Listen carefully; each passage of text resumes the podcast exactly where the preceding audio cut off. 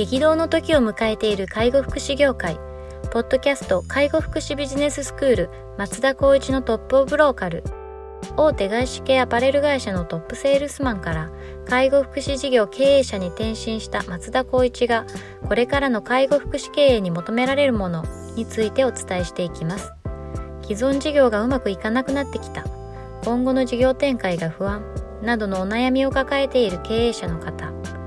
異業種から介護福祉業界への参入を考えている経営者の方これからどんどん事業を拡大していこうと考えている経営者の方など介護福祉ビジネスの入門から応用までさまざまなステージの方に楽しんでいただける番組ですこんにちは。ナビゲーターの松本慎二です。ポッドキャスト介護福祉ビジネススクール松田光一のトップオブローカル。トップオブローカルとは介護福祉業において地域に密着し、地域に愛されることで地域のナンバーワンになることです。松田さん、本日よろしくお願いします。よろしくお願いします。えっ、と、今日も行きたいと思います。えっと、今日はですね、ニュースを取り上げたいというふうに思っております。えっ、と、居宅介護支援事業所が4年連続で事業数が減少しているとうんいうようなお話ですね。はい。はい。えー、見ていきます、えー厚生労働省が7月末に発表した介護給付費等、えー実態統計で今年の4月直近の状況が明らかになった。昨年同月より487箇所少ない37,831箇所。近年の推移はグラフの通りだ。まあ、減ってきているということですね。えー2018年のピークと比較すると、今年はマイナス5.58%となっている。うん一方、居宅介護支援の費用費用額については右肩上がりが続いている。今年4月は432億円。昨年4月413、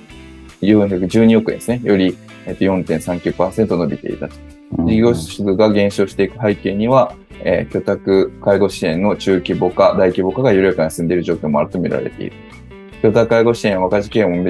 珍しくないが、特に特定事業所加算を算定していなければ、十分な黒字を出すのは難しい。これを念頭において収益性を高めるためにケアマネージャーを増やすなどの手を打つ事業者もある。スケールのメリットを生かした質の高いケアマネジメントを実践するため、国もこうした動きを誘導してきた経緯があるというようなお話です。でケアマネージャーの居宅介護支援事業所の特定事業所加算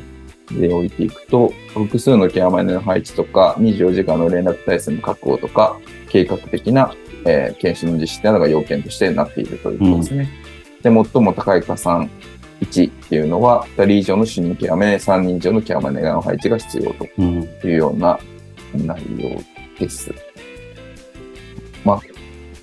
ケアマネさんたちの事業所も中規模化、大規模化が緩やかに進んでいるというような話ですけれども。そうですね。やっぱりその単独事業所として、まあ、例えば一人ケアマンっていうのが、まあ、あの、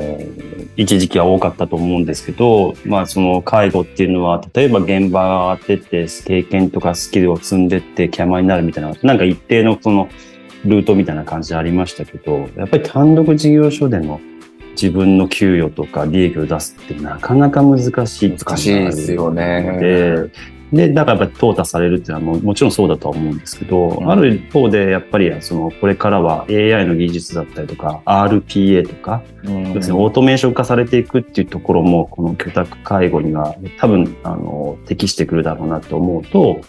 やっぱこう、ちゃな小規模のよりは中規模、大規模っていうところで特定事業所加算取りながらうん単独利益が出せるように、まあシナジーだと言ったとしても、うんやっぱり利益が出せるような環境をするのってまあ健全だと思うので、うんまあこういった数字になるのは、やっぱりこう想定ないんじゃないかなと思っちゃいますよね。なるほどですね。まあ、費用額が右肩に伸びているということは、まあ、一応マーケット的にはうん拡大しているけれども、プレイヤーのその事業所の数が減ってるっていうことなので、まあ、それを考えると、まあ、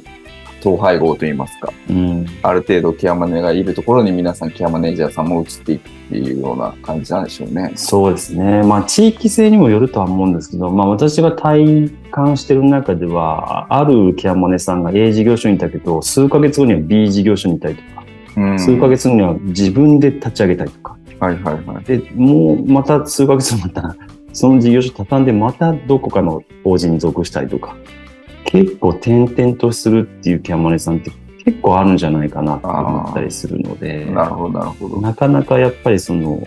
まあよく求人とか見ると割と賃金ベース高かったりするんですけど、どれぐらいですか？よ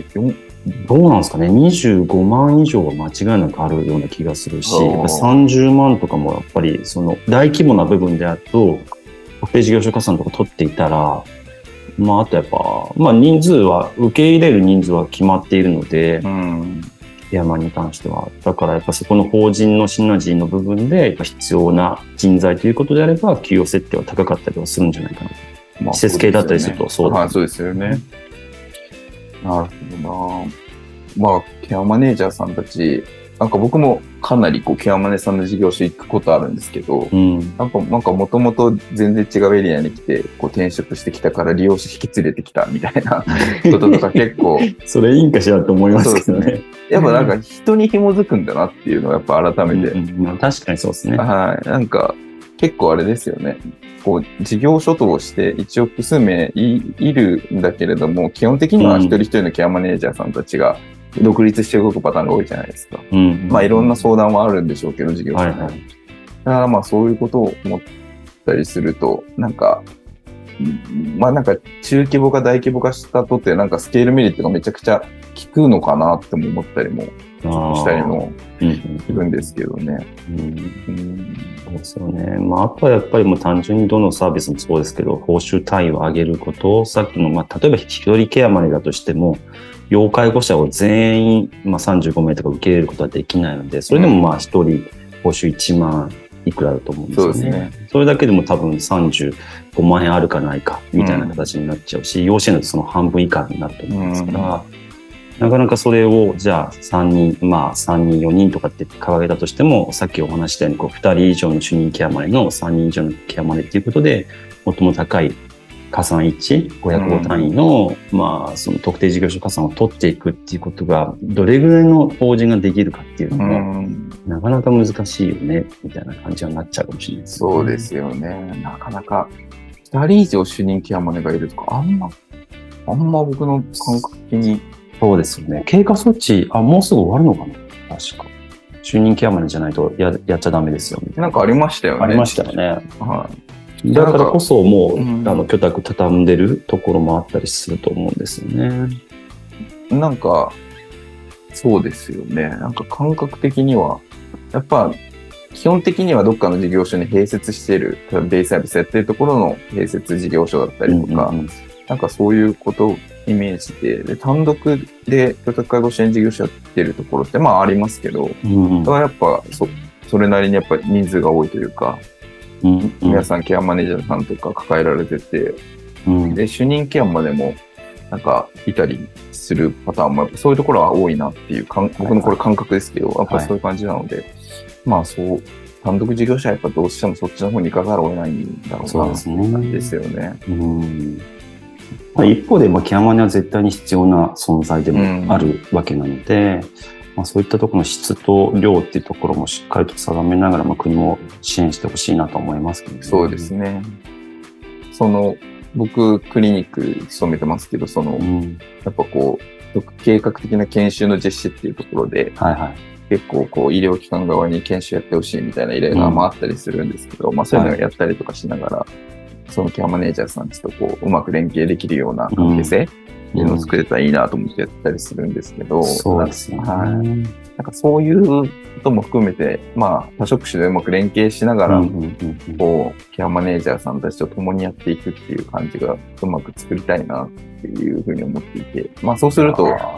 その通り。はい。まあ、事業所がある程度中規模化とか大規模化してくれると、より、なんかこう、対法人と連携みたいな感じにやっぱなるなっていうのはすごい思ったり。そうですよね。まあ、やっぱあるべき姿ってまあ地域連携ですし、地域密着だと思うので、ですね職種でやっぱりお互いをいがみ合うような環境よりは、まあ、その事業所、もしくは法人、こう一緒になって地域を支えるっていう環境になることが一番いいんだろうなって思いますね。すね。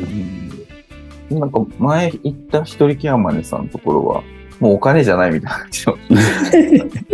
ちょっとなんか、老老後なのかな？なんかまあ、もう一定働いったから、まあ、うん。社会貢献っていう、まあ、うん意味合いもちょっとあるみたいなんですけど、うんうんなんかまあ、そのやれる範囲でやったらいいと思ってますみたいなことはおっしゃってうんいたりとかしたので、まあ、そういうパターンは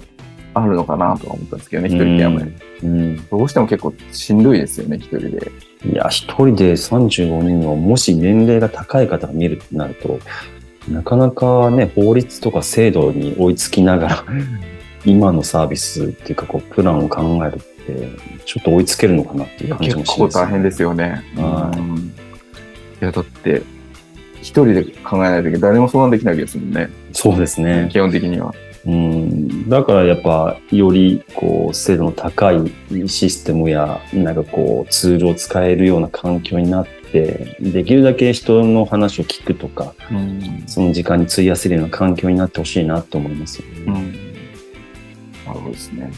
じゃあ、この、ケアマネさんの事業所が、こう、中規模化大規模化していくっていう、まあ、この中規模化大規模化って、まあ、実質ケアマネさんの事業所にとって全部そうですもんね。もう絶対そうだと思いますし、はいまあでも一人よりは二人三人っていうような相談できる環境の中にプランが出てくるっていうのは一番僕はいいような気はするんですけど、そうですね。もうじゃあ、この辺の動きはちょっと引き続き、我々も追いかけれればというふうに思っております。はい。では、本日は以上とさせていきます。ありがとうございました。ありがとうございました。ポッドキャスト介護福祉ビジネススクール松田光一のトップオブローカル。番組では介護福祉サービスに関するご質問を当番組の専用ウェブサイトより募集しております。番組 URL よりサイトへアクセスし質問のバナーから所定のフォームへ入力の上送信をお願いします。URL は http コロンスラッシュスラッシュ sense かっこセンスハイフン world かっこワールド .com かっこコムになります。皆様のご質問をお待ちしております。